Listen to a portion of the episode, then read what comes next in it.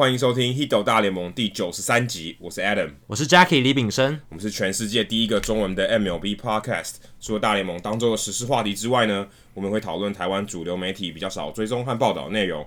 有机会的话，也会邀请台湾熟知大联盟或是棒球的记者、专家，有特殊专长或者经历的球迷听众朋友上节目跟我们畅聊独家的观点。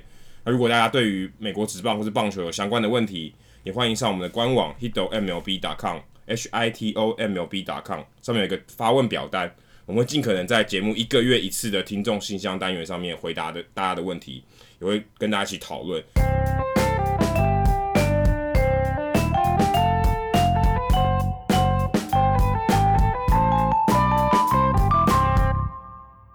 那下一集预告一下，就是听众信箱，所以如果你还有问题还没问的话，可以趁这个礼拜赶快跟我们发问。对，在这个礼拜发问的话，我们下个礼拜就可以马上给你解答。对，就也就是跨年这一周，二零一八跨到二零一九。如果你可能听到我们节目，可能已经过了那段时间，那就那就不好意思了。对，今天这一集是。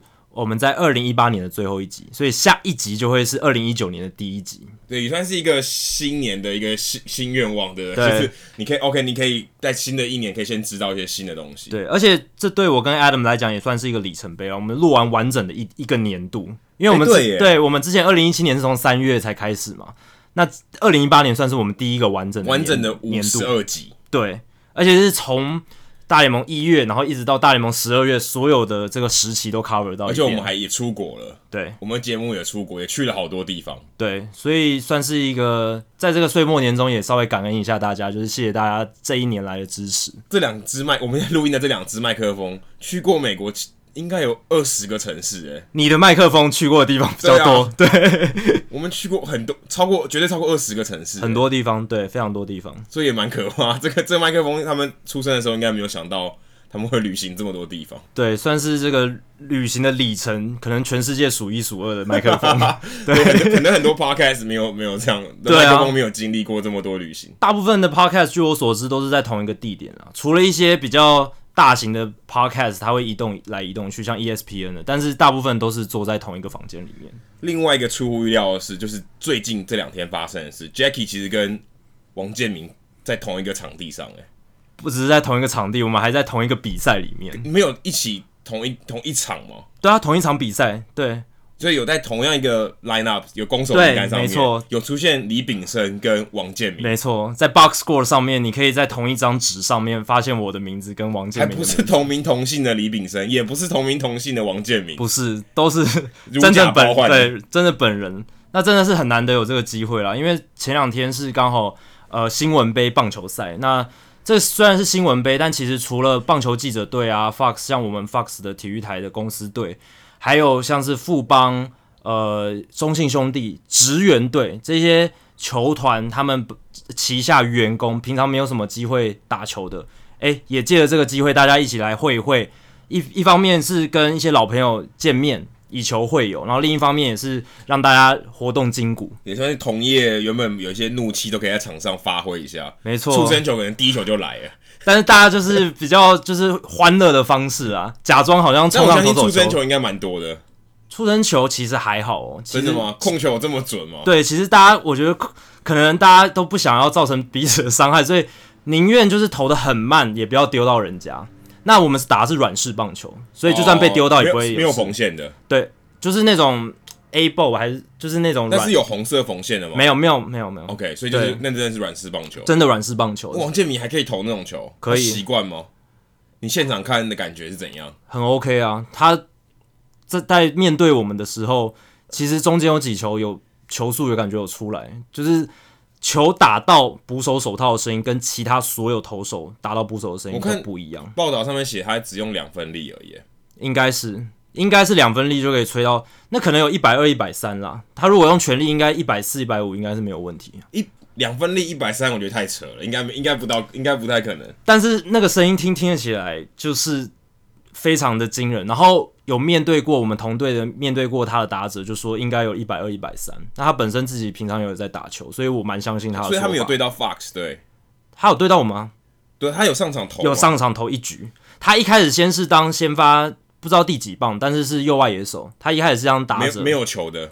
对啊，有有球手背吗？右外野手呃，他没有接到什么球，因为右外野很少被打到，在拔草的对。对，就是站在右外野，他可能很享受 在站在右外野那一种感觉。吹风很冷呢，但是对他来讲，可能是一个很独特的感觉，因为他平常在球场上，就是目标目光都聚焦在他身上，难得有机会他在一个不是主角的位置，而且他可能享受。这种业余比赛，右外也真的很少很少很少很少。球，很欢。然后他可，我觉得他也很享受这个大家这种业余比较不是那么那么紧绷的比赛，然后。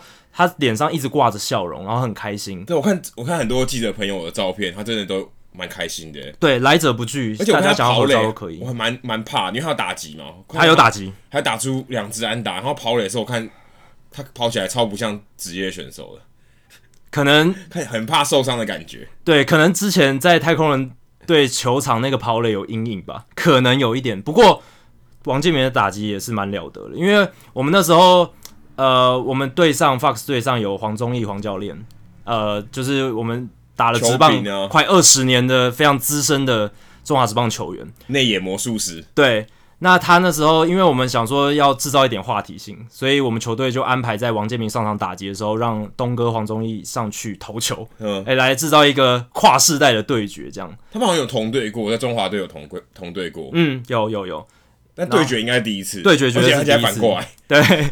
然后呢，东哥第一个打席面对他，然后王建民一开始就把他打球打得非常扎实，那个声音也是，我觉得跟其他球员球棒接触到球的那个声音也不一样，就打得很强劲，一个三垒方向的穿越球，三垒手是完全没有机会，直接传出去，非常强劲的一球。那个那那球击球出速可能应该有一百英里以上，我 随便乱讲，一百英里我觉得太夸张了啦。但是声音听起来非常非常洪亮，所以也可以看得出，就是真的。职业选手他们的就算已经一阵子没有打球，他们的水准还是在一般人之上非常非常多。对，像我之前我们以前打曼雷的时候，我们有对过中华职棒退役的，然后是投手杜张伟，嗯，然后我们去打那个曼苏垒球嘛，对，他把球轰出场外，感觉超轻松，轻而易举啦，就是他只要咬到球，球就飞出去，那速度快到就像棒球相当于 Stanton 打出去的那种感觉，咻！而且他以前还不是打者。他主要攻是投手，对，我相信他在业余时期，当然他三级棒球啊，当然打打击也很强。可这些球员他们底子就是很好，练家子。对，他就算是在许久没练，只要身材不要太离谱，基本上都还是比一般人好非常非常多。其实能上职业联盟，他们在学生时期一定都是对上既会投又会打的选手了。对，所以像郭泓志这样也不是很意外哦。对啊，大联盟还可以打出全垒打的投手。所以王建民就算他大联盟生涯其实打击也也没有多好，但是其实他如果跟我们这样在这种比赛里面比的话，他打击还是相当出色。虽然第二次他面对东哥的打击，他被三针哦，东哥那种挥棒落空吗？挥棒落空。东哥在面对王建民的时候，他应该那个竞争心有上来，就斗志有起来，然后一直用滑球。我就因为我站在中外野，然后我就可以看到那个球的轨迹。然后王建民是挥棒落空，是在一个滑球上面。那你有那你有期待你在站在中外野的时候，你有期待王建民打向你这边吗？有啊，当然希望。你心里想的是什么？我心不要不要打到我这，还打到我这，尽量打到我这里，能够接到，不管是有没有接到，就是处理他打出来的球，这都是种荣幸。而且他那时候呃上二垒。然后我就站在中外，也看到这个四十号背影在二垒上。你有拿手机出来拍吗？没有没有，我那时候没有带手机上场，还是保持一个尊重比赛的精神。但我就觉得，天哪，我是在做梦吗？这个画面怎么可能在我人生中出现？他原本没有说要打，对不对？好像蛮一，好像蛮突然的。对，很突然。你去的时候应该不知道他会来打吧？我们那时候都在猜，就是因为我们知道王建民有在富邦的球员名单上面，但是我们去年好像也有。对，然后但是我们不知道说陈金峰的样子，但陈金峰没打，对，没有打，我们就想说应该不可能吧，只是把一个名字列在上面而已。荣荣誉名单，对，荣誉名单，或者他来当教练跟大家同乐一下。但是没想到他竟然真的上场，他早上就有上，然后下午对我们的时候也上，所以他不是来出出赛投个一一局，他也不是来上，上午下午都打，他也不是来跑龙套啊，他都打满全场，他就是先在前面当野手，然后最后一局再上来投球这样。非常非常非常敬业。顺便宣传电影吗？没有。你去看，还有问说，哎、欸，你看过电影了没？都没有。他就是很客气的跟大家打招呼、挥手，然后呢，球迷有这个合照，就是我们球球员想跟他合照，他也 OK，然后也跟我们握手，这样就是一个很亲切的大哥哥这样子。然后我个人另一个比较特殊的经验是，在王建民上来之前，富邦还派出另一位职棒退役的选手，叫沈玉杰，螃蟹神，螃蟹螃螃蟹神，对。然后我刚好有这个荣幸，我是第一个上来对他的打者。然后他用左投跟你投啊？他是左投，他左投。他那看他可能用右手啊？没有，他用左左手。他他一开始几球感觉有在热身吧，然后后面就慢慢比较认真，就是很很认真在投。然后我也是被他三振，但我觉得。这个经验真的蛮特别。挥空三振吗？挥空三振，我前面有插棒插到两球，我觉得蛮高兴的。就是我竟然可以打到，当然他不是百分之百全力，但是能打到软壳蟹投出来不是螃蟹，对，是软壳蟹。但是能打到退役直棒投手的球，也算是一个人生成就的解锁了。毕竟我这辈子之前打的棒球就是高中社团球队，然后大学也是打垒球而已，从来没有机会对到这么等级这么高的投手。然后。沈玉杰他的球看起来也是跟前面对到的投手都不太一样，他们轻轻出力可能就咻。对，因为前面的投手可能呃为了球准，所以球没有那么快，而且会有一点往下掉。对，有一个抛有一个抛物线。对，我们俗称可能比较粗俗的讲法就是小便球，差不多相当于退役球员开球的球速。对，因为我们打这种比较很业余、很业余的这种棒球赛，大家。不求球速多快，就是把球能控进去就好了，不要太多保送就已经偷笑。所以基本上大家都在求控球，但是沈玉杰的球就是他控球本来就很好，所以他就可以稍微更就是投得更快嘛，所以那个球出来感觉就不一样。那也让我看到说，是什么样是一个真的有水准的球路进来，然后最后被三振，是我感觉是有点变化了。虽然不知道是不是我的错觉，因为我觉得进来的时候没有那么低，但是我挥挥过去的时候，他已经在。土地上面，哎、欸，我很好奇，那接他们球的捕手，富邦的捕手是正是一般人吗？是民众哦？应该是一般人，应该就是对他们队职员，但我不知道那个队职员他有没有底子吧？对，应该是有底子啦，不然接王建民的球，对，这是一个不小的挑战，可能也塞了红包吧？我不知道，我看报道是没有报道是谁接那个球啊，嗯、不然那个那个人应该也是爽到爆了吧？对，对，应该是很你可以接大联盟选手。某种程度算实战的球，某种程度上，对因为至少有打者哦。对，而且很特别的一次一一一个事件是，因为我们 Fox 队上有另一个球员叫做杨振点点哥，他是我们的球评之一。然后呢，他有上场对到王建民，他还打到了，他打了一个右外野的飞球，超厉害的，就是 out out，虽然是 out，但是他打到了，是是我们那一场唯一一个打到他，就是把球打进场内的人，把他王建民的球打进场内的人。而且还打一个飞球，飞球不是不是滚地球，对，所以很厉害。然后就是大家也就是觉得哇，令人印象深刻，就是点哥竟然可以打到他的球，很不容易啊。所以我们后来也问一下点哥说，哎、欸，打到王建民的球是什么感觉？但是点哥他很谦虚，他就说其实就是王建民他就是要投给他打了，就是没有要就是要欺骗他的意思。Adam Wainwright 对 Derek Jeter 的感觉，没错，可能也是。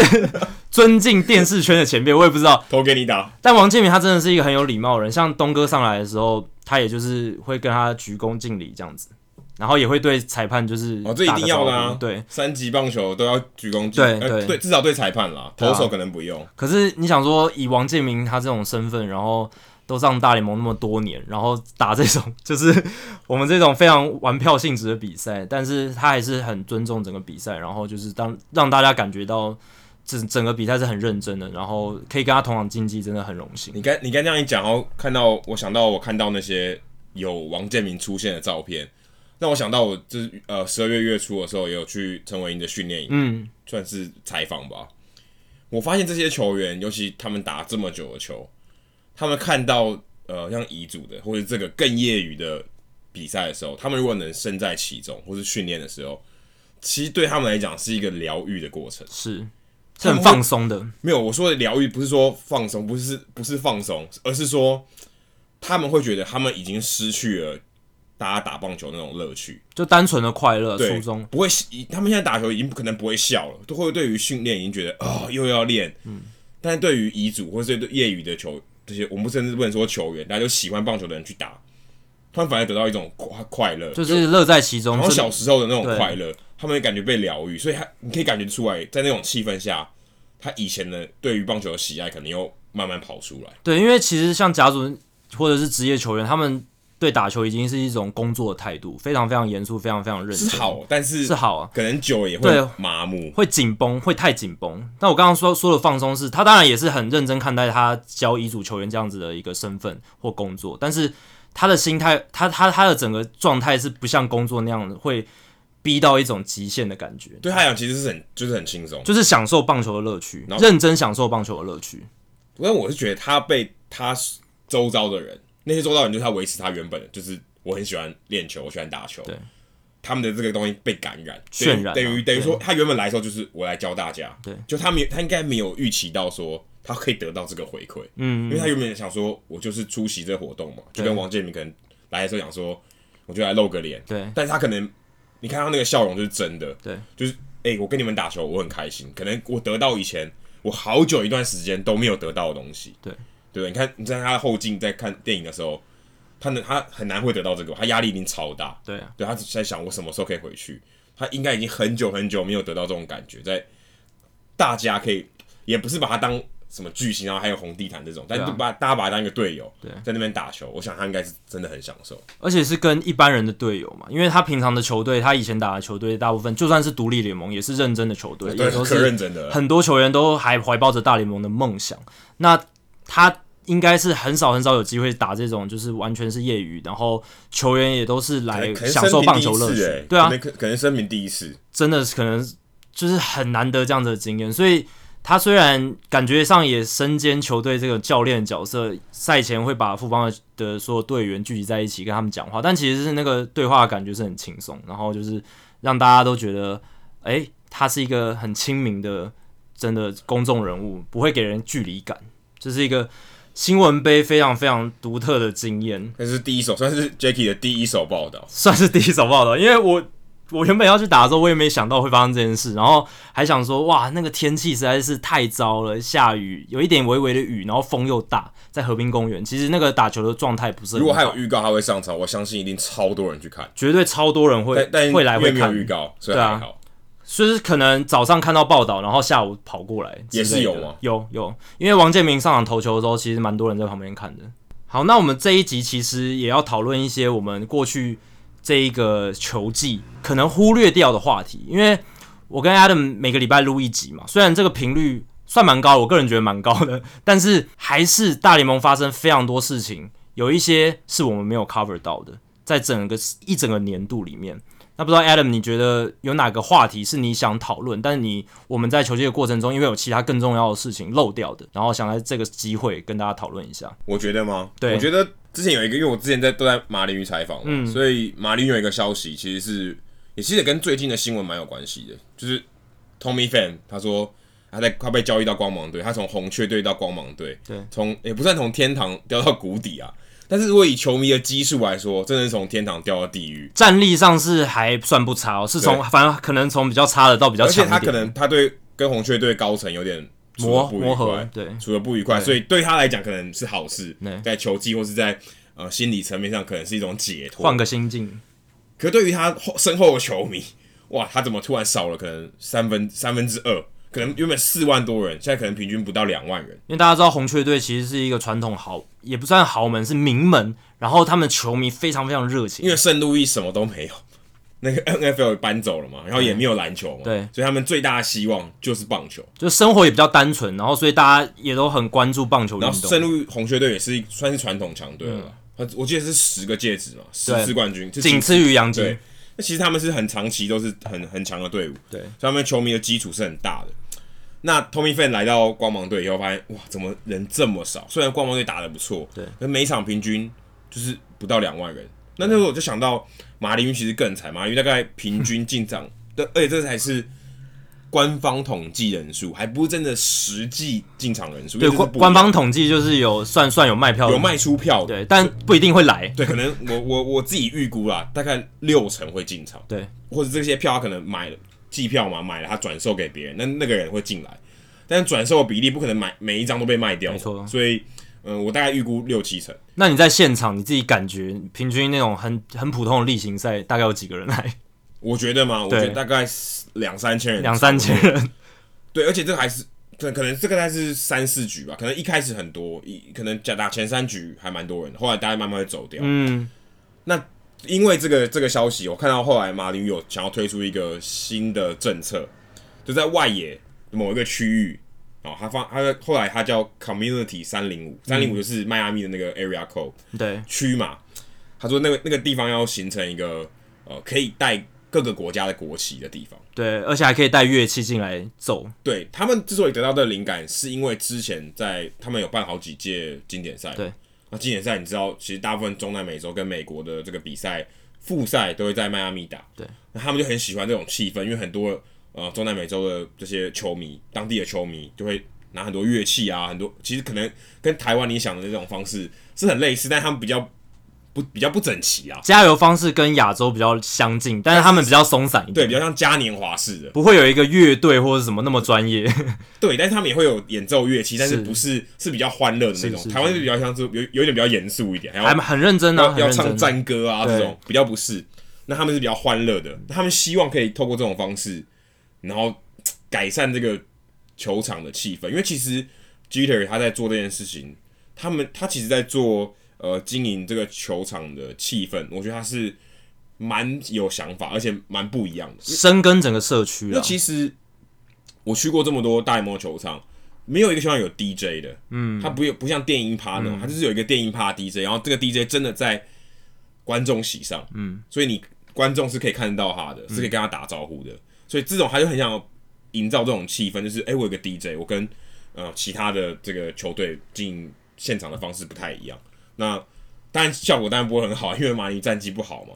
可他也希望说他可以做出一番不一样的东西，所以你看他把那个雕像也移走了，没错。然后像马林鱼他呃球场也有一个 Clevelander 有一个夜店，在在中在左外野，是那算是很不一样的气氛。他想要营造这个气氛来吸引更多的球迷进场，对啊，不然一场两三千人，这在中华职棒是可以一场接受的数字。一般例行赛，但在大联盟的球场，你两三千人非常非常可怕。对，可是最主要的根本的原因还是战绩啊，战绩。对对，如果你战绩好，然后你没有人进来，那才是问题。就像 Tommy Fan 说的，OK，我光芒队打的不错，其实，在某些分区他可能还是冠军。对啊，九十胜，所以他们真的进场人数这么少，就不不禁令人怀疑说，到底是什么原因？我觉得主要真的还是在战绩，还有老板在经营球队的方式上面。因为你看，像 Jeter。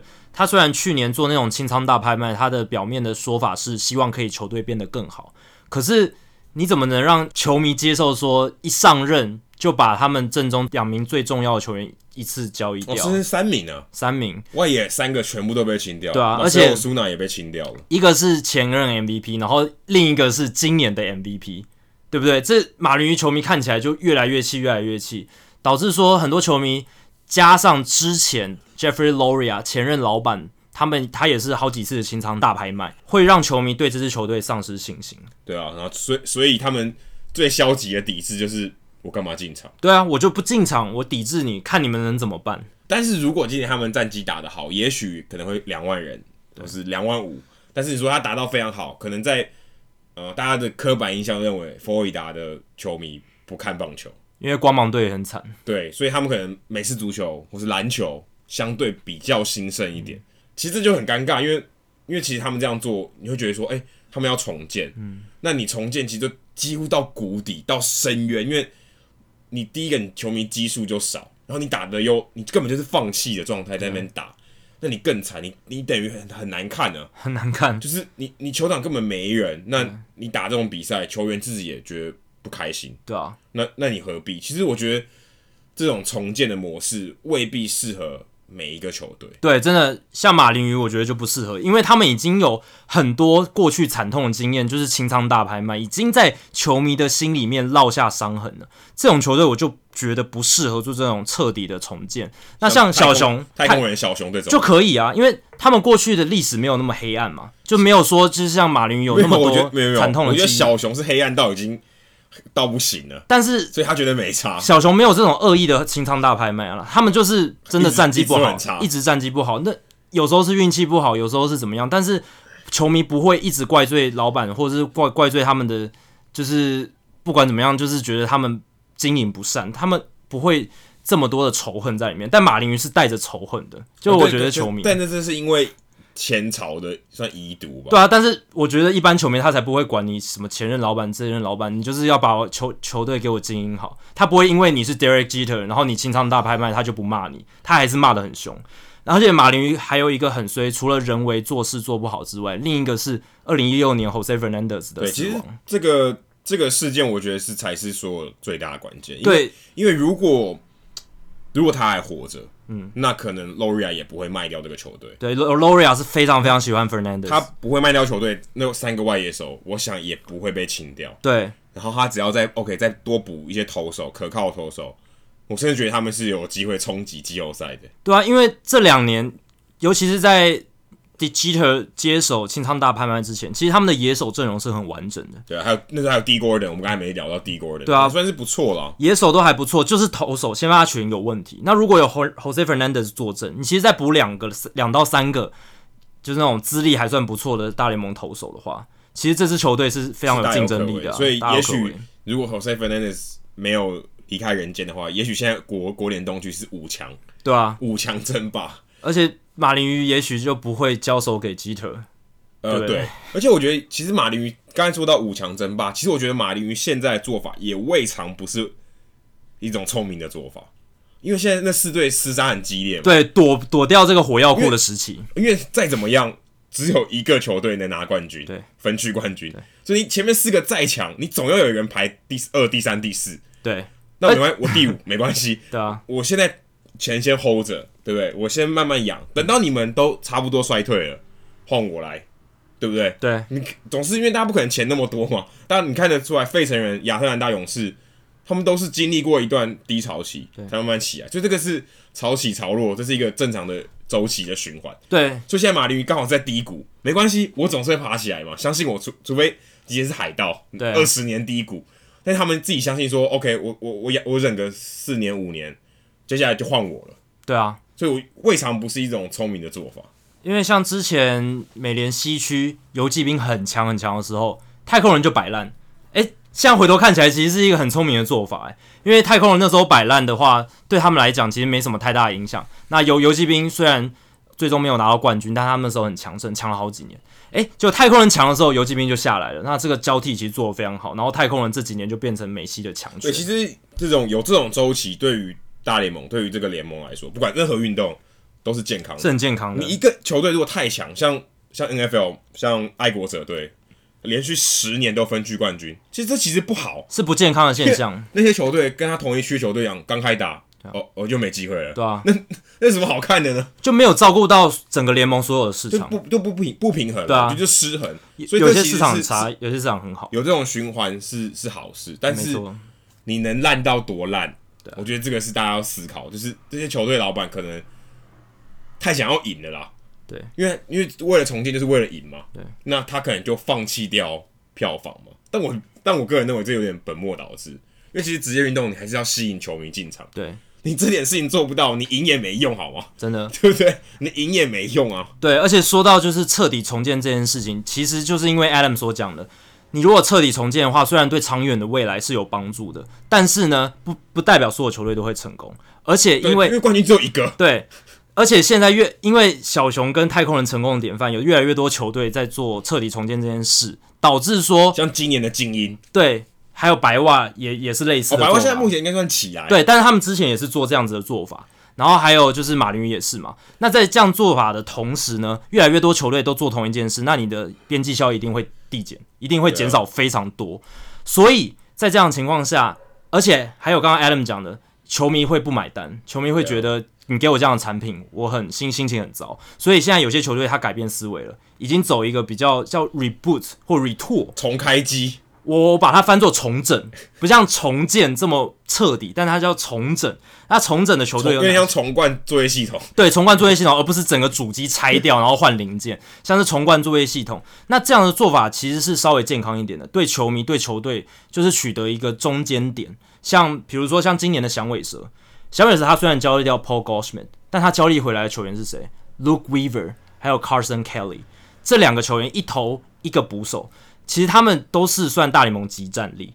那像水手也是，水手他们虽然这几年一直没办法进季后赛，但是 Jerry Depoto 他用透过大量的交易，让水手还是保持在诶、欸、还不错的竞争力、哦，每天都在重开机。对，他无时无刻每，每季每一季都在重冠，重冠治百病。他时时刻刻都在一直交易，一直在做一些微幅的调整，包括光芒运动家都是。没有，我们常常就想说，哎、欸，他签这个球员在干什么？哎、欸，他做这个交易在干什么？但是其实你拉久一点时间看，其实他们每一笔交易动作背后都有一些思维。可是光芒跟运动家，就是我觉得就是这种情况的受害者，还是没球迷。对。就他一直都没有办法强，没有办法到最强最强，而且他也没办法维持。对，一觉得强，然后就卖掉了。对，然后他就觉得啊，今年没机会，那就卖掉，然后再等个两年，然后再再再来一次。对，那球球迷一直基础一直累积不起来。彻底重建的好处是说，虽然你有超级的大烂，但是你会像小熊跟太空人迅速，呃，也不是说迅速，就是久一点会达到一个很高很高的巅峰。那我刚刚讲的这种重整 （reboot） 或 retool 这种的概念的话。它有时候就会掉入到一个很温很温的陷阱，就是不高不低的陷阱。就是万一你的一些交易没有如你预期的话，那你付出的代价就是那一年就会变差。因为像今年酿酒人，就是 OK，他们今天打的不错，但他们没有强到一定会赢。对，但是这么强盛。然后如果明年他们会不会强，你有点怀疑耶，对吧？对啊，你就觉得他们是不是能维持今年的好表现？他们也许今年打出来有一个气势，但明年呢？你看他投手战投手阵容。我我觉得呃，好像也好像也不见得有机会。对，因为他们虽然今年是国联最多胜的球队，可是你看他们先发投手群，如果 Jimmy Nelson 没办法伤愈归队的话，或者是伤愈归队没办法投的很好，他们的先发群还是非常陡。啊，你难保说明年牛棚会像今年一样？对啊，而且牛棚变数更多。牛棚是最变数最大的一个环节，就是好一季烂一季是非常有可能的，非常有可能的，因为每一个后援投手都像一个不定时炸弹。说爆就爆，诶，说变好就变得很好，这都是很有可能发生的。所以基本上就是牛棚今年全部塞到六，真的，对啊，就是非常非常幸运的情况。那像运动家或光芒这种球队呢，他们如果运气比较不好的赛季，可能就是拿个七十几胜，但是他们不会烂到六十胜或五十几胜那么惨。不过呢，他们你看这几年他们很强，除了运动家快冲到百胜了，但是其他的赛季都是九十胜左右。这样徘徊，那像水手是最典型的例子，他最高最高是冲到八十九胜，而且是在运气很好的情况下。那你看水手队 Depoto 最近休赛季的操操作，我们之前也聊过，他们其实也没有到彻底重建。虽然他们把 Cano、Diaz 哦好多球员都交易掉了，可是你看他们换进来的球员都不是那一种什么一 A 新人联盟的新秀。他都是换到三 A 或者是二 A 或者是一些已经是大联盟即战力的球员，差不多一两年内一定会在大联盟会会再重返回来，所以这些都不是所谓的彻底重建。那这种 reboot 或 retool，我个人是觉得对球迷比较负责任的一种做法，因为就不会像太空人或小熊那一种做法。诶，你每天给我看三 A 球队，真的是三 A 球队，而且他就是摆明我就是要摆烂。他好像也没有在遮遮掩掩的，这个是我觉得让很多球迷没有接不大接受。跟本质上，其实棒球摆烂或谈，就是我们的 tank，其实相对起来还是相对我觉得是不合理的。因为美式足球，OK，你今天你选秀你进来就上就可能就是先发了，可能就主力。对，篮球也一样，篮球两轮选秀嘛，你选进来就主力，嗯，或是你可能等一两年。对，棒球你打有可能等一两年？对不对？嗯，你跟我谈一谈谈个四五年。Bryce Harper 进来最快一年一年多上来，他也不可能马上变救世主，然后人又这么多，你谈你就算你拿到几个好的选秀又怎么样？所以像太空人那样真的是算是运气非常好，就是选秀你不只要选的好，你还要培养的好。对啊，这其实并不容易，真的有很很高很高运气成分，很高的变数，很大的风险。所以为什么有很多专家说，像小熊跟太空人真的可能是这种彻底重建做法？可能历史上百年难得一见的状况，连两年都拿下冠军，这种状况应该是很难复制的。但是很多球队却还是想要去复制，像白袜，你看白袜这几年他们也走同样的做法，交易掉 Chris Sale、Quintana，就是换到大批大批的新秀。结果像 Reynaldo Lopez、像 Michael Kopech、像还有 Lucas Giolito，他们上来要不是受伤，就是投的不是像原本当初预期的这么好。那这是不是代表说 full on rebuild 就是所谓的彻底重建，并不是百分之百就是你能成功的一个做法？而现在就是因为越来越相信数据，越来越相信经理人，对，越想来精打细算，就我觉得导致反而会导致这种结果，对啊，就变得我今天如果不花钱，反而变成一种美德，节俭是美德。我我我我花越少越好。其实这是有关系的，对，这是有关系，这是有原因的，因为因为我要更有更有效率嘛，这球员我不要花这么多钱，我要得到最好的效益，所以导致于，OK，那我就用新人嘛，对，这逻辑就是这样，新人最便宜嘛，对。那就最领最底薪嘛，对啊，所以越来越多，OK，就就变成说大家开始，那我就重建，我从最从最低开始开始做，对，我不要一直保持花大钱然后去买这些战力，打得不上不下，我宁愿什么都没有。还有另一个原因是。哦，我听那个专栏作家 Joe Sheehan 他讲的，他就是说，因为大联盟的收益分享制度，让很多小市场的球队，即便他不投资或者是不做任何事情，就是保持就是重整的状态，他可以维持一定战力的情况下，他还是可以收到大笔的资源分享，就是收益分享制度来的金钱，所以他没有压力。这有点像什么失业补助？对，就是失业补助，就是让他没有诱因去怎么讲，因为他就算不。花大钱去摆一支阵容很强的球队，他都可以得到赚到这些钱，那他干嘛要努力去做这些事情？他可以不劳而获的话，他干嘛要努力去竞争？但是他想还是最后还是想拿冠军。他想拿冠军，可是他不会去花大钱签自由球员去补强，或者是去贴起他最后一块拼图。他宁愿是用农场的新秀，或者是透过交易的方式。所以，Joe Sheehan 就是我刚刚提到的那个美国棒球专栏作家，他其实是非常反对收益分享制度的。其实这听起来很反直觉，因为你会想说，大联盟要维持战力的平衡，就要有收益分享制度啊，因为那些小市场球队才有生存的机会啊。对，有某种程度上是为了要公平。对，某种对啊，收益分享制度本来就是本意是为了要公平，结果反过来，周希人认为发展到今天这个地步，收益分享制度已经是变成老板互相勾结的一种情况，因为他们就说，哎，我们一起都不要花钱。那反正我们都可以赚到这些钱，因为大联盟这几年赚了很多钱，他们卖掉了 MLB Advanced Media 那个大公司，赚到非常多钱，每支球队每一年可以分到好几千万美金。哦，在这样的情况下，他觉得，诶，我既然花这样的钱就可以得到这样子的投资报酬，那我干嘛还要再砸多更更多钱下去？对啊，其实就像 Yasmani Grandal，OK，人家给你六千万美金，你还不要？对啊，大都会，我看这几天报道，大都会给他四年六千万。哎，其实。如果如果今天以长度来说，四年很多哎、欸。对啊，我们上一集有提到说，今年自由球员市场只出现两张三年以上的合约，三十一、三十二岁了，所以四年是很高的。他会成为今年第三个签到四年合约的球员，而且六六千万也也不少，六千万很多啊，在这个市场环境底下，对，尤其是他是三十岁以上的自由球员，然后还是个捕手，重点他是捕手，对，捕手 OK，他基本上退化非常快，你还还能不能蹲两年？你都要偷笑了，而且他在今年的世界大赛，大家还记得吗？不只是世界大赛啦，是前面整个季后赛他的表现都不好，他还能能到四年六千万美金的报价。假如我是他啦，我接受都来高兴都来不及了，还拒绝嘞。而且事实上，今年感觉捕手也不太受到欢迎。对，应该是说，应该是说捕手的这个强打捕手越来越少，然后捕手的市场环境越来越差。很多球队，他们对捕手要求越来越低，然后捕手本身的能力，就是整体的能力也没有变得更好，应该是这样讲。或是他的他能产生的价值也也越来越不高了。对，因为以前、OK, 他打击很好，能好到怎样呢？对，防守很好，能带来多少价值呢？对啊，现在没差，我用一个普普普的捕手够用，能蹲，能给我举数，能蹲，甚至有领导能力更好，其他都是多的。对，因为球队现在越来越重视捕手的接捕能力、领导能力、配球能力，他们对于捕手的打击要求越来越低。因为像今年大联盟的这个捕手整体的加权上垒指数 WOBA，就是上垒率，然后针对长打加权，它的平均大概是点三一五，大联盟的平均是点三一五，那今年捕手是点二九六，这个数字是一九一九年以来最低的，就是说一百年来最低的一个数字，代表说今年大联盟捕手整体。他们的打击成绩创下了一个非常难堪的记录，在这样的情况下，可以代表说，大部分球队其实真的越来越不重视捕手打击能力。那他们更重视的是像捕手，我刚刚讲的那些接捕啦、偷好球能力，还有配球、领导。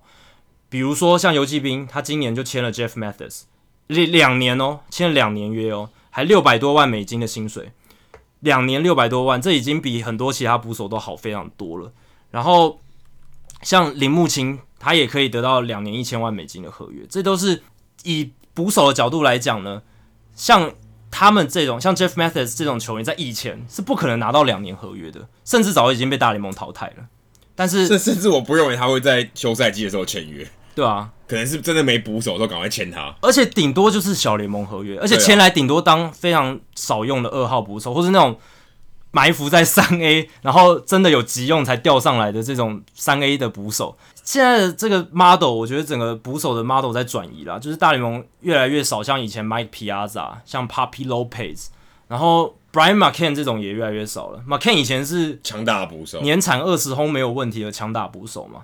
但是现在这种捕手越越来越少，然后反而像是 Martin Maldonado 那一种捕手，诶，越来越多球队喜欢。然后像在季中的话，还会被交易。不过他现在失业了，他现在失业中，他现在还没有找到新的球队。老东家反而也不要他，选了 Luke Corey。对，这样子的情况之下，又更显得 JT Realmuto 这样子的 talent 非常的罕见。不过我个人是觉得，不，我觉得。签这种在正在高峰的捕手，其实非常不划算的。你你可以你可以想想，像 Joe Mauer，对不对？他其实到生涯后期，如果今天捕手我们对他攻击要求相对低嘛，给他打个六折好了，六七折，对，就算很好了。你如果可以打到六七折，跟一般的打者比，你就是很好很顶尖的攻击的捕手了。你看 JT Realmuto 能蹲几年？对，他他现在二十八、二七、二八，对，再给你蹲个三年，了不起了。而且如果他今天打击还很好的话，你更不会让他蹲。对啊，你就 OK，我要我要维持你打击的实力，我更不会让你蹲。就你可能就像 Joe Mauer 或是 Posey，可能在在一两年也不蹲了。嗯，除非你是像 Yadier Molina 这种，OK，你的防守价值非常非常高，我可以让你蹲到退休。不然基本上像 JT Realmuto，我不认为他，假设他今天在接下来签那个合约，我不认为他合约到完都会是捕手。他接下来应该是会先被交易了。对，那他如果再签一个自由球员，下一个自由球员合约的时候，对，或者再签一个约，这个约走完，我都不认为他会在玩的那一天还是捕手。我觉得 Grandal 风险更大，相相比于 Realmuto，因为现在他们现在是大联盟捕手市场上面剩下两个最好的了，最好的捕手。那因为你看，原本刚自由市场开开市的时候，有很多球队都需要捕手，天使啦、太空人啦、国民啦、水手啦。然后还有水手，其实我才不懂呢，他把 Zunino 交易掉，对、嗯，其实没什么必要。他们后来找来了 Omar Narvaez，我觉得错估了这个市场。他们是想要有一个攻击性更强的捕手，应该是说 Zunino 他虽然 power 很强，可是他的整体打击能力不好。Narvaez 是比较全面的。不过回过头来，就是我刚刚讲的，刚开始的时候有很多球队都想要签捕手，Grandal 跟 Realmuto 可能觉得说啊，这个市场对他们来说很有利，因为很多球队。很想要他们嘛，然后捕手相对我刚我们刚刚提到能力变得越来越差，所以需求大于供给，所以他们可以把这个热度炒高，所以他们希望可以等久一点。你看，Yasmani Grandal 拒绝了那个四年六千万美金的报价，然后 Realmuto 拒绝了大都会的交易嘛，马马林不是他拒绝，对，是马林鱼拒绝，马林鱼拒绝，但马林鱼可能也是在看到这个市场行情，他们觉得可以趁 Realmuto 这个市场行情大捞一笔。结果现在你看，很多球队都找到捕手了。勇士啊，运动家啊，游击兵啊，然后我刚刚提到的那几支国民，然后还有大都会、天使。大都会是跟 Wilson Ramos 签了两年一千九百万美金的合约，他们都找到捕手嘞。那现在市场上剩下的可能只有红袜、洛基、酿酒人。酿酒人是 Manny Pina，可能他们不太信任 Pina。然后还有道奇，当然还有道奇嘛，这几支球队。道奇有 Austin Austin Barnes，对，但他 Austin Barnes。今年的打击成绩非常差，所以他们不有一点不太信任他。那在这样的情况下，他们的市场越来越小了，他们会不会误判他们当初的那个判断呢？有可能他们没有办法拿到他们心里面预期的那个数字。对，其实 Grandal 啦，因为 Realmuto 他比较被动，对，比较被动。但马林鱼可能没有办法拿到他们想要的交易报酬。因为如果马林鱼不在今年把他交易掉的话，其实他可能会错估，因为他现在最好嘛。对啊，你很难难保明年二零一年二零一九年球季他会更好，也许还会受伤。对，所以我在你现在最健康、表现最好的时候拿去给你换掉。虽然现在看起来最想换的太空人，太空人不想出嘛，而且也找到捕手，他没有 Chirinos。对啊，他不想要我，我干嘛要 Realmuto？我其实不急嘛。对，对啊，他们其实没有像之前压力那么大了，因为他们真的之前是非常需要一名捕手。可是就算他们没有签 Chirinos，我觉得他们回头签。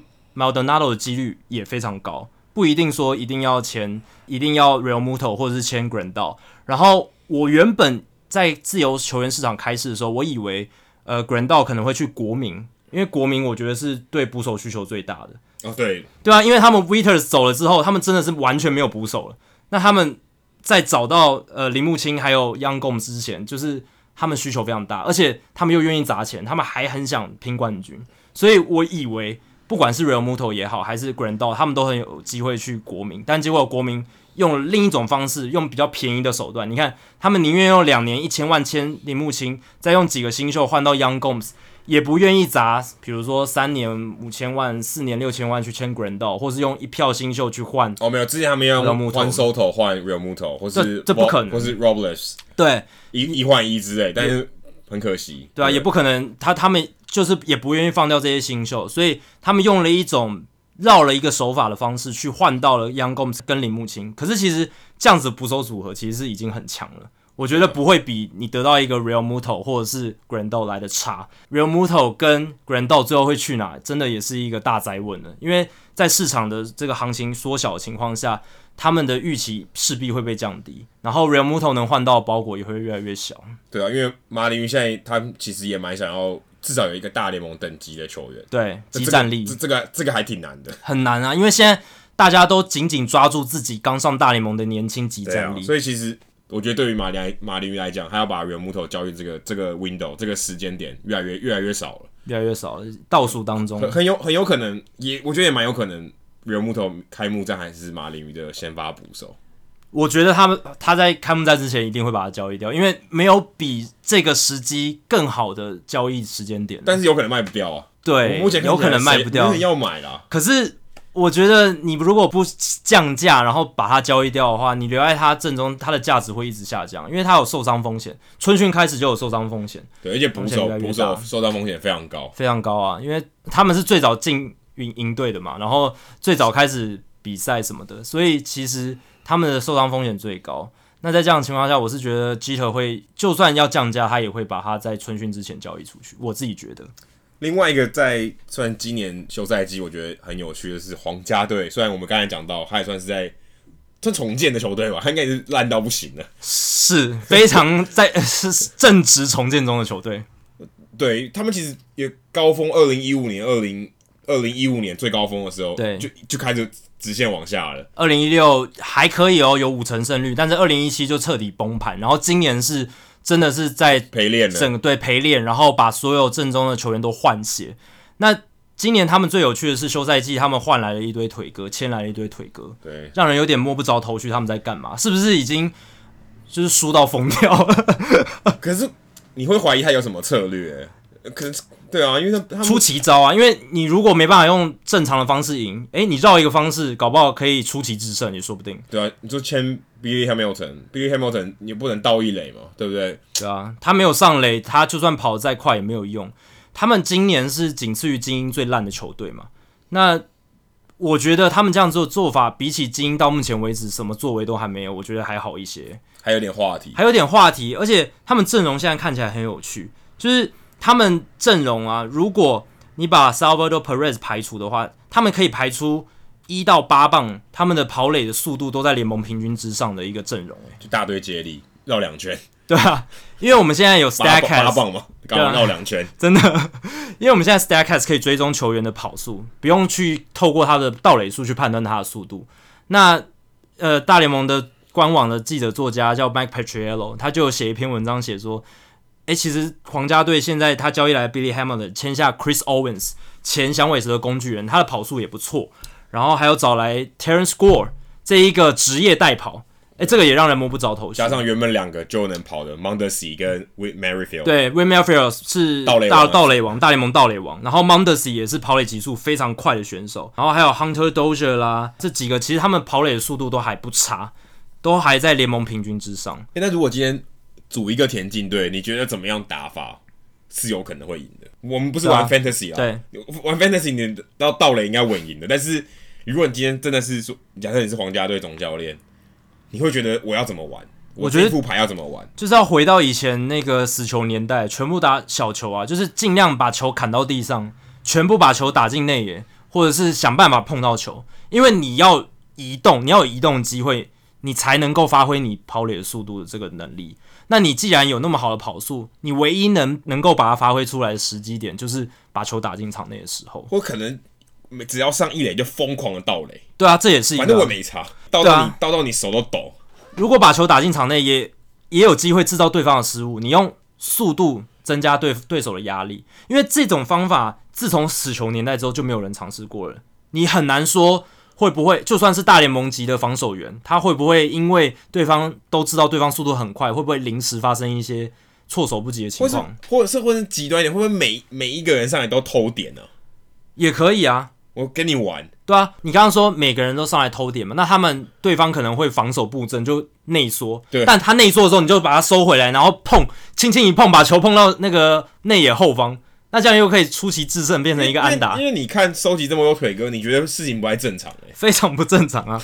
因为 Billy Hamilton、Terrence Gore、Terrence Gore 那个他还是签大联盟合约哦，哎，对，还不是小联盟他之前。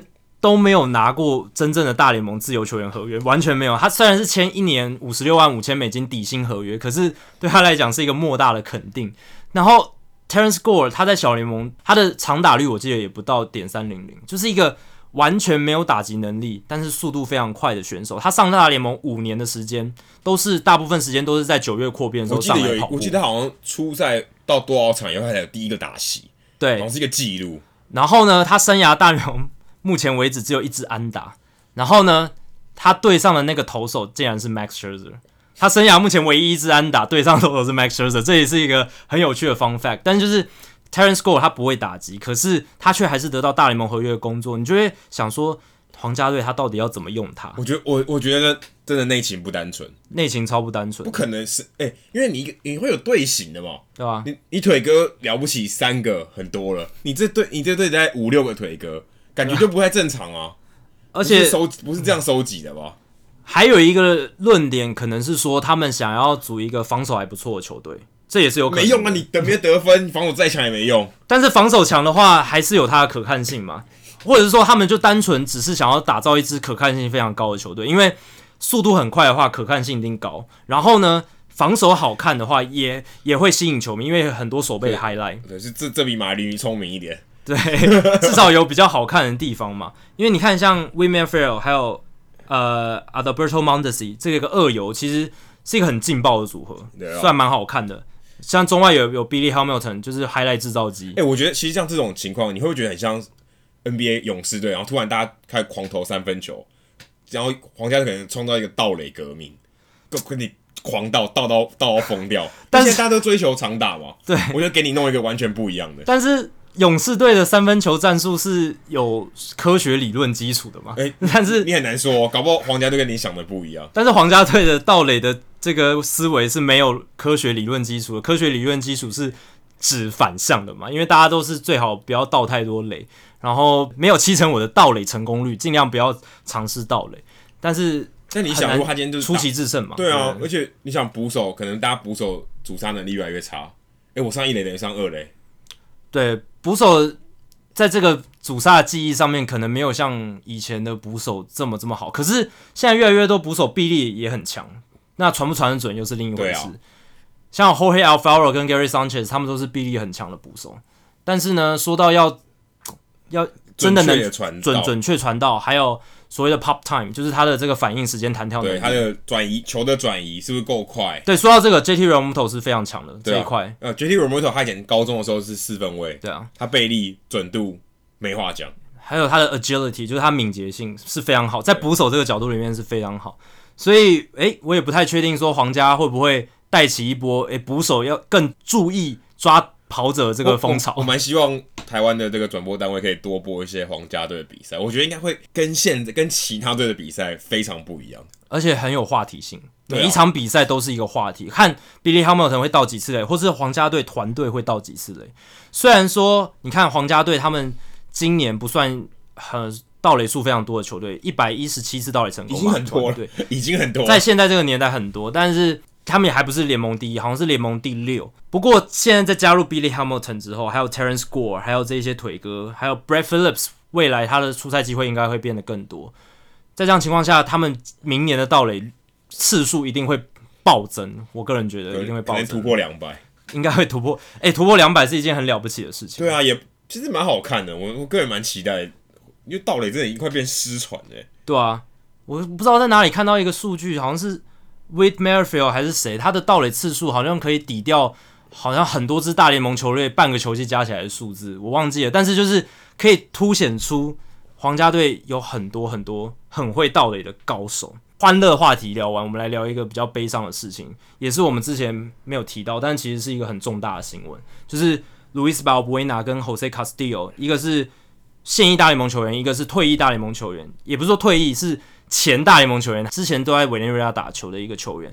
他们在也来台湾打过啊，也来台湾打过，他在卡斯提，但是他们在今年就是冬天的时候，在委内瑞拉冬联，他们好像是要出游，就是到另一个城市的时候，在。公路上被打劫，然后被杀死，真是设计的一场车祸了。对，为了要抢劫，然后设计一场车祸。对，假装是一个意外，但其实那一群歹徒是要去劫他们的财。但是或许他们没有想要置人于死地，可是那个车祸严重的话，就是会有人命发生嘛。所以 Valbuena 跟 Castillo 就在那边去世。那这也引发一波讨论，就是。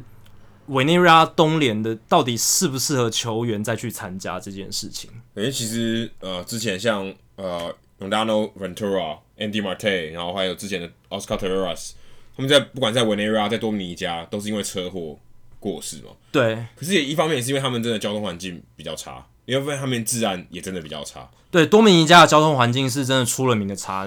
Ventura 还有 Taveras 都是因为意外车祸丧生，这其实。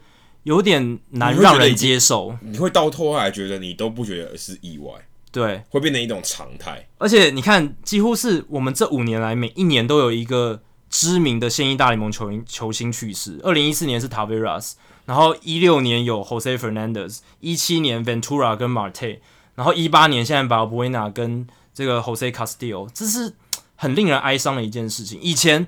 我记得大联盟没有这么频繁的有现役球员死亡的这个情况，所以我觉得这也很难去立即改善啊，因为这跟多米尼加还有委内瑞拉当地的治安啊，跟经济政经环境有很大的经济环境都有关系。因为其实像之前，如果大家还记得，像刚刚提到 Ramos，Ramos 家人还被绑架过，对啊，对啊，在在委内瑞拉被绑架，Wilson Ramos，对 Wilson Ramos，所以其实这些环境都蛮不利于这些大联盟球员。像我记得像。呃，Miguel Cabrera 也是，他的家人也被保护了很多，然后其实他都不让大家知道他们住哪里。然后像 Cervelli，Cervelli 也非常关心委内瑞拉的情况，这种震惊的情况，因为现在其实委内瑞拉的状况非常差，非常非常糟，所以还是有一些球员愿意甘冒这个风险到委内瑞拉打冬季联盟。对，而且算是算是搏命的赚钱的。其实委内瑞拉冬联还是可以吸引到非常多大大联盟的好手，或者是小联盟。的明日之星过去，这是因为过去这么多年来，他们一直是一个名声应该就是说竞技水准很高的联盟，所以会让好手去那边想要，不管是给球探一个看他们表现的机会，或是精进自己的实力都好，很多球员都会去。但是这两年其实，呃，根据报道，很多好手呢，他们渐渐转移到墨西哥或者是多米尼加的东联了，因为虽然多米尼加的道路状况很差，但其实。他们的治安环境相对来讲好很多，好很多，因为委内瑞拉已经算是很动乱，就算无无政府状态，所以其实是很危险的，非常非常危险。那为什么还有球员会去委内瑞拉冬联呢？主要是因为，呃，委内瑞拉是一还是一个非常热爱棒球的国家，然后他们这个联盟呢，对于球队球员是很礼遇的，他们都住非常非常好的饭店，都在首都住很好很好的饭店，然后呢。移动上呢，他们都有安全人员随时在 旁，这其实听起来不太好，对，是不太好的。可是根据有参加那个联盟的人说，他们就是有都有 security，都有安全人员把跟在他们旁边，然后他们平常都待在饭店里面不出去，基本上不会有什么事情。然后 Valbuena 跟 Castillo 会出事，是因为他们那一天是私人行程外出，而且是开在没有在他们联盟预期的道路上面，就是他们是私人外出的行程。所以才会发生这样子的憾事，不然其实你如果是球员，然后你就是紧紧的跟在这一些他们的联盟的人员身边，其实基本上是不会有什么事情的。而且委内瑞拉冬联其实你的竞技水准非常非常好，你可以跟很多大联盟球员，还有一些即将上大联盟小联盟球员竞技，是比澳洲职棒的环境就是竞技状况好很多。所以对于很多美国球员来讲，委内瑞拉冬联是他们一个小试身手啊，或者是给球探看到一个好机会。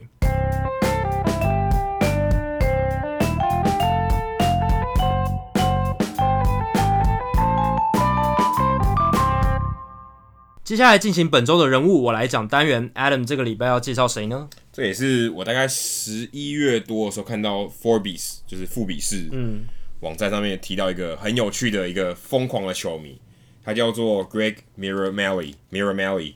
那他其实是在迈阿密海滩 Miami Beach 的一个一个居民，他是一个疯狂的球迷。他疯狂的点在哪里呢？他是超级 Barry Bonds 球迷，他收集了将近超过五千张他的棒球卡。哇塞，五千张哎！然后五千张都是同一张啊，都是一九八六年 Barry Bonds 的 Rookie Card 菜鸟球员的卡片，他就非常执迷于那一张。所以把几乎把全世界所有那一张卡都收集来了。对，然后他还包括不止收集棒球卡那张 Rookie Card，他收集他的棒子、打击手套、手套这些东西全部加起来，估值超过一百万美元。哇，超过你只想一百，但是在三千多万台币，太扯了。光这些东西你就想他到底有多少收藏？哇，光靠收集这些东西就可以。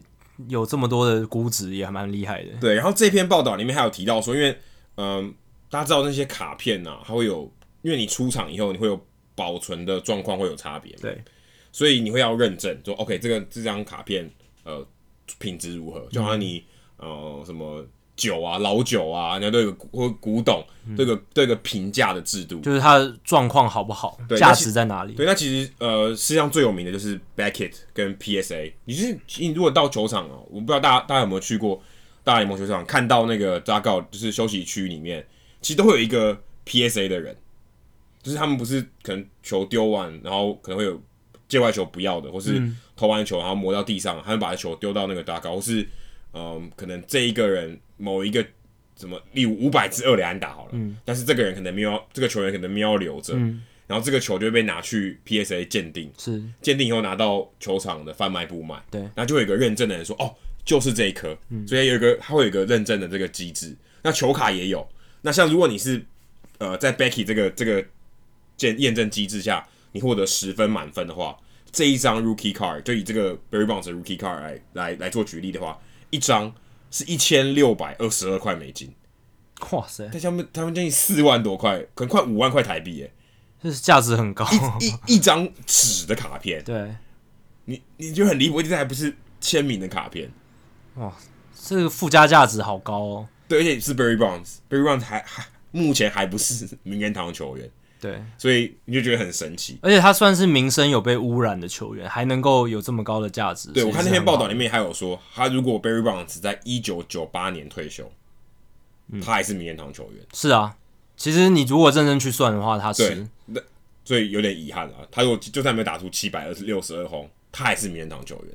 我我个人觉得他还是有机会循着正常的管道，在未来两三年内进去。对，但是如果一九九八的话就退休。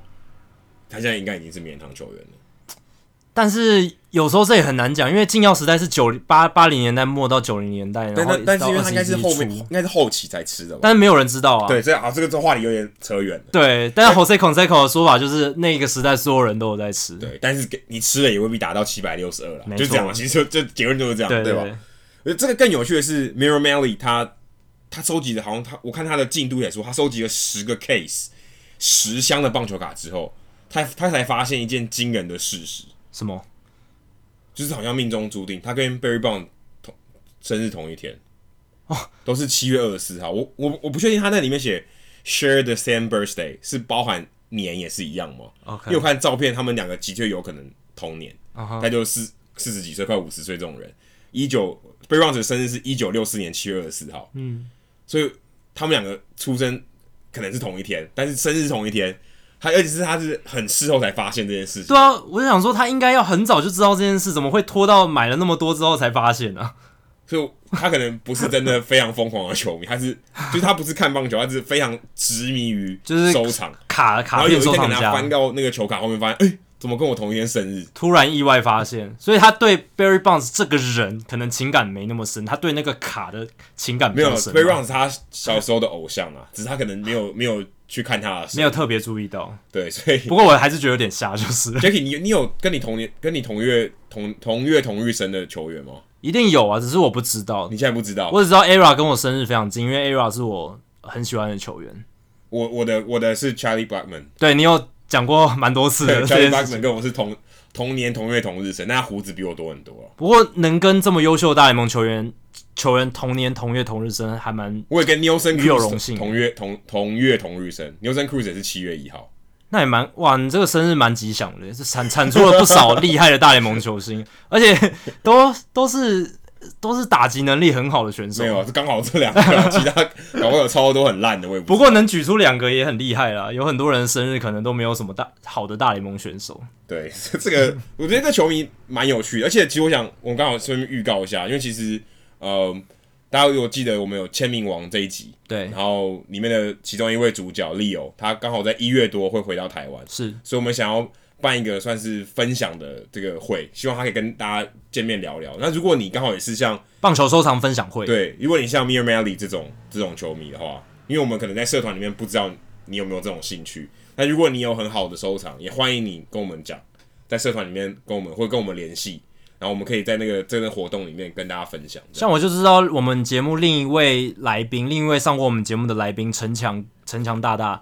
他也有收集很多棒球卡，对，然后我之前跟他见面，他都会送送我一一包棒球卡，都很感谢他这样子。所以我相信有很多听众或者是很多朋友都有在收集一些棒球卡，或是任何棒球的收藏品、球、签名球，你有什么压箱宝，都可以在我们这一次活动中拿出来跟大家分享。对，然后这个时间我们会再跟跟大家说，大概应该是一月中下旬，因为我想说，大家如果收收藏这些东西。我相信不只是给自己看一看看得爽而已。我相信如果有机会可以跟很多同好一起分享的话，一起聊说，哎，你怎么拿到这个这一颗球的故事是什么？或者是，哎，你为什么会喜欢这些收藏品？会让你的收藏品更有价值、更有意义。好，那接下来数据单元哦，我们刚才讲到 Barry Bonds，这个也算是 Barry Bonds 的前队友吧？对，我接下来讲的这两名球员都是曾经当过巨人队的球员。然后呢，这个这个球员应该有跟 Barry Bonds 同队过吧？没有，Barry Bonds 二零零七年就退休了。哦、oh.，Santiago Casilla 这一个后援投手，他是二零一零年才来到巨人队啊。Oh. 不过他们，不过 Santiago Casilla 他这一辈子，他这个球员生涯都在湾区度过，因为他生涯前期是在运动家队，然后二零一零年到巨人队，哎，他这个选的时机非常好，因为二零一零年开始，巨人在六年内拿拿了三座总冠军，然后 Santiago Casilla 他刚好。哦，五年，对，他刚好都有参与到，就是从二零一零年到二零一五一四年嘛，这三中间那三座总冠军他都有参与到。那我要讲桑迪亚哥卡西亚什么事情呢？如果你去看他二零一四年到二零一七年的数据，你看他的自责分率，二零一四年他的自责分率是一点七零，然后一五年是二点七九，二零一六年是三点五七，二零一七年是四点二七。你会发现这，这这是个四个不同投手成绩的感觉。一点七零的时候是一个顶级的终结者的数据嘛，然后二点七九是一个还算非常好的优质的后援投手，但是到三点五七的时候，其实已经就是很平均，甚至对后援投手来讲，已经有一点。不算太及格。哎、欸，不过他那一年还拿下三十一次救援成功，哎，对啊，所以你就知道救援成功这个数字其实是不太能反映球员他实质的表现。但是自责分率也未必啊，自责分率也未必，但是就是一个比较正确的一点，比较正确的指标，就是他的失分的频率嘛。然后到四点二七的时候，他已经是一个其实联盟均值以下的后援投手了。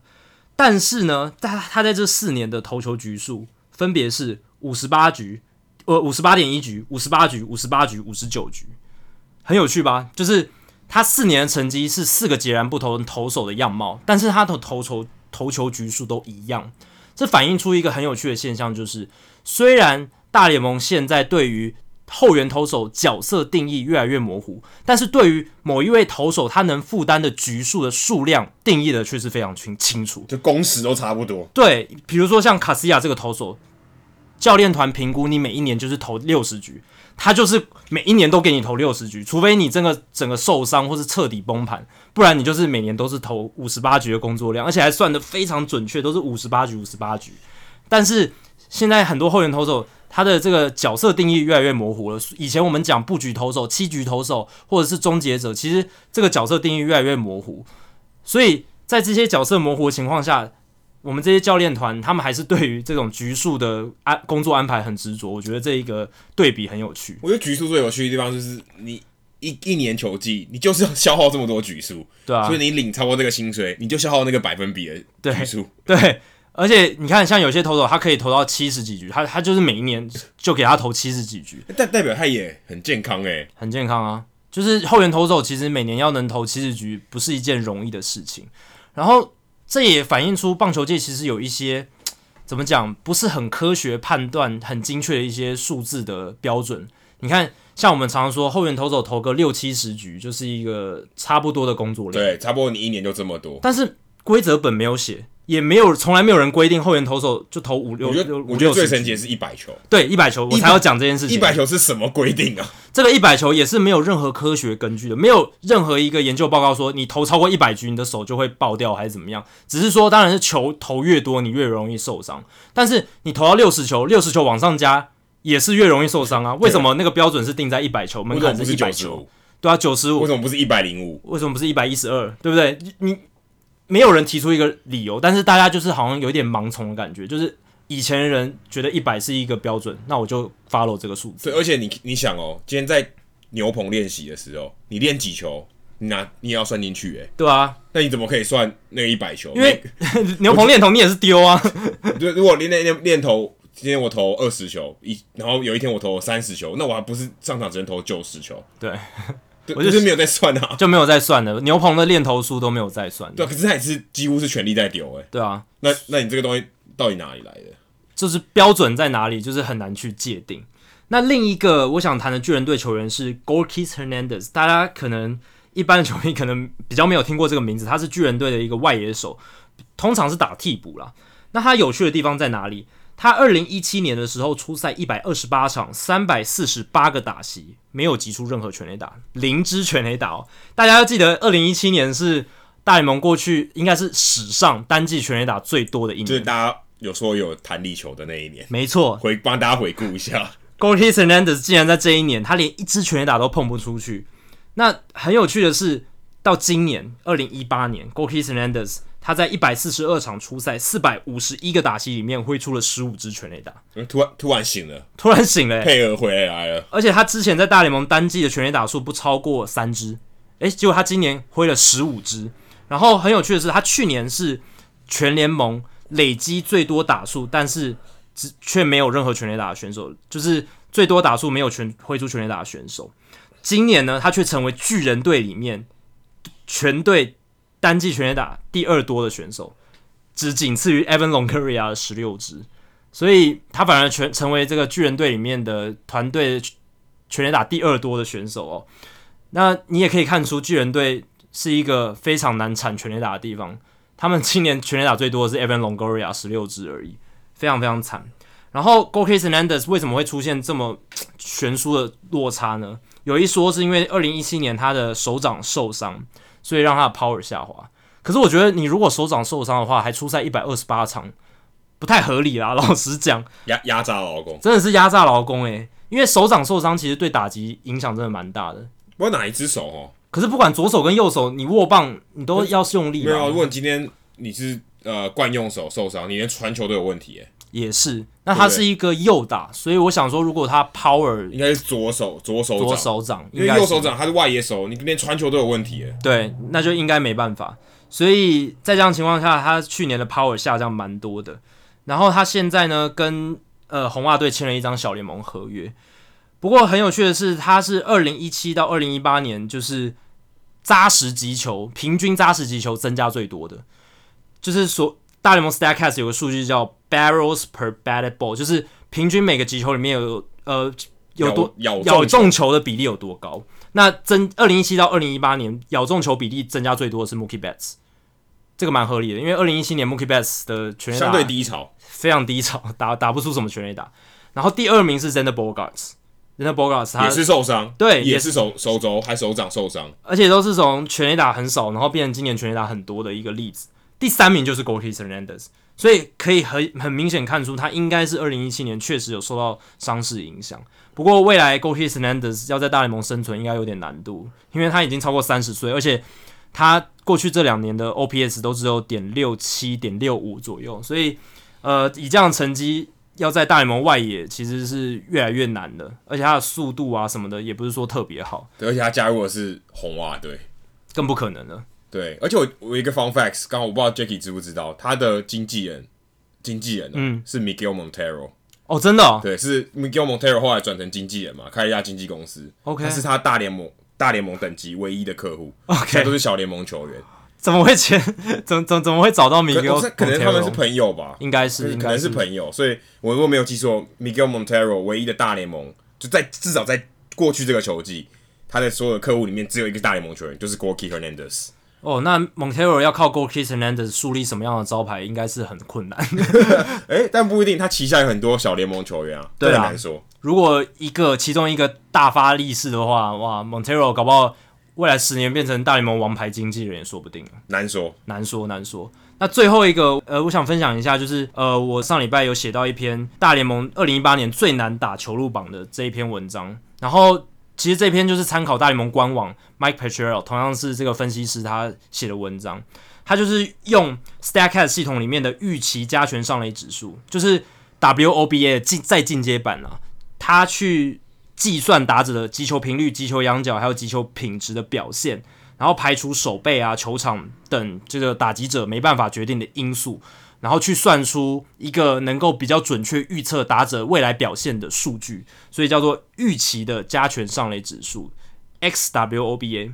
那 xWOBA 它怎么用这个数据？就是只要是这个投手他的这个球路，他的被预期加权上垒指数越低的话，就是说他这个球路越越难被打好，他的这个球就越强嘛。对，所以他就是列出二零一八年大联盟。呃，xWOBA 最低的，应该就是说他球威压制性最好，压制性最好，因为对代表说你越难打出有效的长打，对长打安打，而且击球品质很差的，对，就是那种很软弱的滚地球，不见得是让你挥不到，对，而是让你打不好，打不好的球，怎就是这些球路的品质是让打者没办法完全掌握好的。那二零一八年四缝线球先发投手最不容易让打者打好的投手是 Walker Buehler。他的诉求的 xWOBA 只有点二五零而已，是全联盟最低的。那后援投手是 Sean Doolittle，国民队的终结者，他的四缝线诉求的被打 xWOBA 只有点一九八，相当可怕。哇，这领先一大截，领先一大截。第二名的 Juan Nicasio，水手队的后援投手，他已经转队了。他在去今年的 xWOBA 是点二五四，是第二名。但是刚刚 Doolittle 的数字是点一九八。给大家一个脉络啦，这个 xWOBA 全联盟平均是呃点三一一左右，所以这些都非常非常优秀，对对，都是远远低于平均的。好，那再来看二缝线球，也就是所谓声卡球，先发投手的部分最低的是 Zack Wheeler，Zack Wheeler 他的 xW 呃就是二缝线球的 xWOBA 是点二三五，很低哦。然后后援投手最低的是 Adam Ottavino，是点一九四，所以这个数字。甚至比刚才的 Sean Doolittle 还好，而且 Wheeler 很有趣的是，他上半季投的普普通通，下半季变成一个非常强的投手。好，再来看卡特球跟滑球，因为这两个球路算是比较接近的球系。先发投手这个球路投的最好是 Dylan Bundy，精英队的先发投手，这个其实有点出乎大家意料。对，而且他领先，他赢了第二名，第二名是 Chris Sale。对啊，大家说的滑球大师嘛，结果 Dylan Bundy 他的。滑球其实是更犀利，更难让对手。但这个这个排行榜的确是可能偏好他了，对啊，因为你不你因为这是用这个数据嘛，所以你真的很难说他胜出一定比 Chris Sale 好，只是大概一个概念而已。对，就是击球品质是稍微好一点点，但其实他们数字很接近啊，因为 Dylan Bundy 是点一五八，Sale 是点一六零。但我相信真的真的很难说服人，你说 Chris Sale 的滑球比 Dylan Bundy 差。如果你单看画面的话，其实你也会觉得 Dylan Bundy 的滑球相当好。那为什么成两个人成绩差那么多？就是他们的速球啊，他们的控球有差了，差非常多。所以不不是的一个投手的好坏，不是代表说你一个球路投的很好很好就好了。你还要包括你的配球，特别是先发投手。对啊，你的配球，你的其他球路的搭配，然后投球路搭配的顺序也很重要。滑球接接速球，然后速球接变速球，哪一个组合是最好？这也都是很大的原因。一般他们说 sequence 顺序，你配球的顺序是很重要。对，因为但这边的这边的关键就在于你只看那个那个球种，对，只看一个球种而已，所以你很难反映出他真实的压制能力，你只能看出那个球的品质而已。好，那接下来看滑球卡特球的后援投手，第一名是 Aroldis Chapman，他的滑球的被打 xWOBA 是点一零一，呃。这个是 key 错了吗？这个没有，这个真的是超级低的一个数字，跟第二名的 Hater 还差了，哎，蛮蛮多的。第二名 Hater 是点一二六，对，所以差了两个百分点。对，所以 Chapman 真的是他在他自己的一个领域里面。不过，我想这个球的品质会会会不会也跟 sequence 有关系啊？因为 Chapman 速球超级快嘛，Hater 也很快啊，对啊。但是黑黑的没有像 Chapman 那么快，对，没有。黑的是九十五上下，然后 Chapman 是几乎每一球都可以飙到接近一百。我在想说，是不是因为 Chapman 速球太快了，所以他接下来接滑球的时候，打着那个速差让打者打不好，有可能。好，那接下来看曲球，曲球表现最好的先发投手是 Justin Verlander，他的曲球的 xWOBA 是点一三三，然后后援投手的话是 Keone Kela。这一个季初在游骑兵，后来被交易到海盗的后援投手，他的曲球的 xWOBA 是点一三三，都是相当优质的数字。其实这样听下来，你会发现变化球的 xWOBA 普遍比速球系好非常多。当然，因为大联盟打者最擅长一定打速球，没错。所以这也可以反映出为什么现在大联盟很多投手都宁愿诶。投越来越多变化球，速球比例一直在降，跟这个也有明确的关系。因为数据反映出来的事实就是这样。最后来看变速球，先发投手投的最好，诶、欸，这可能出乎大家意料，是前田健太。对，我觉得这有点，这有点讽刺，有点像小林尊拿热狗大赛冠军。因为变速球照理来说是美国系比较多，对。那曲球、滑球其实是东亚的球，这个球员投的比较比较好。对。反而变速球反而是一个日本人拿走。还没有点出，真的蛮出乎意料。对啊，因为变速其实在美国是几乎是第二球种。对啊，大部分人通常都一定速球要有一个变速球。对，然后日本的投手相较起来，变化球比较少，可能是直叉球。对，直叉球比较多，但是变速球相对是稍微比较少一点的，比较不是主流。但没想到前年接下来竟然是全大联盟，如果按照你这个排行榜来说，第一名。对，他的 xWOBA 变速球的 xWOBA 是点一六四。而且跟第二名 Joe Musgrove 海盗队先发投手的 xWOBA 落差也蛮大的，Musgrove 是点一八八，也是两个百分点。对，其实所以代表说前田健太的品质上，变速球品质上是领先大家蛮多的，就是被被击球的状况。最后看后援投手，这个投手是我在去看这篇文章之前，我也没看过这个数这个投手的名字，他是白袜队的后援投手，叫做荒米纳亚。这个可能大家。要去看那个球员名单才会发现到这个选手，他的变速球的被 xWOBA 是点一四七，是一个相当不错的数字。所以从这个榜单就可以知道说，大联盟二零一八年各个球路先发投手或后援投手投的最好的选手有哪一些？那大家其实我很推荐，我刚刚介绍完这些选手，你们可以去看。用 YouTube 或者是各种管道去看他们投球的影片，去看他们那些球路投的怎么样，你大概就可以了解到说，哎、欸，世界顶级的各个球种大概长什么样子。哎、欸，我蛮好奇，居然没有 Trevor Richards。我是因为我因为我在马林鱼队看很多，嗯，Trevor Richards 他就是就是两种球路，速球跟变速球。速球他变速球就他只要一颗变速球就可以在大联盟讨生活。我相信他的变速球的这个 xWOBA 应该也是非常好，只是挤不进这个榜单，因为这个榜单有点夸张。前几名前田健太 Musgrove，接下来是 Degrom Jacob Degrom Stephen Strasburg 跟 Max Scherzer，对，有有可能，就是应该也是表现很好，但是不过我觉得他的问题就像刚刚 Jacky 讲的，就是再岔开一点，因为实际上刚刚提到这些人，他们不止变速球，没错，所以他的变速球效果会比较好，但是 Richards 他只有速球跟变速球，所以他就算变速球再好，他还是被打得到，打者预期他来球的这个几率更高，对，所以。这是他的问题，他他就是 two pitch pitcher，所以他的压制力相较起来不会比 Scherzer、Strasburg、Degrom 好，甚至前田前田他虽然球速不快，但是他的球种非常多啊，他可以，而且他滑球其实也还不错，对啊，所以他这样投起来其实是有还是可以在大联盟生存的，所以其实这个这个单一球种的这个品质也受到蛮大的变因，是他其他的球种，对，所以。我们为什么会一直强调我我们讲的是单一球的单一球种的被击球品质，是因为这不代表这个球员他全面的能力。对，你看像荒明亚亚，他的投球成绩虽然也还 OK，但是绝对不是你第一时间会想到说啊很顶尖的后援投手。所以大家可以去看这些球路的品质，但是并不代表说这些球员就一定是就是能力最好的这样。好，以上就是《Hito 大联盟》第九十三集的全部内容。如果大家喜欢我们节目的话，欢迎加入《Hito 大联盟》在脸书的社团《Hito 大联盟讨论区》（H I T O 大联盟讨论区）。加入这个社团，回答三个简单的问题，就可以跟我和 Adam，还有其他上过我们节目的来宾，以及其他听众朋友一起讨论棒球，分享棒球的乐趣。那如果你想订阅我们节目的话，也很简单，只要上我们的官网 HitoMLB.com HitoMLB.com。上面就有订阅方式的解说，不管你用电脑、手机、平板，作业系统是 iOS 还是 Android，都可以免费订阅。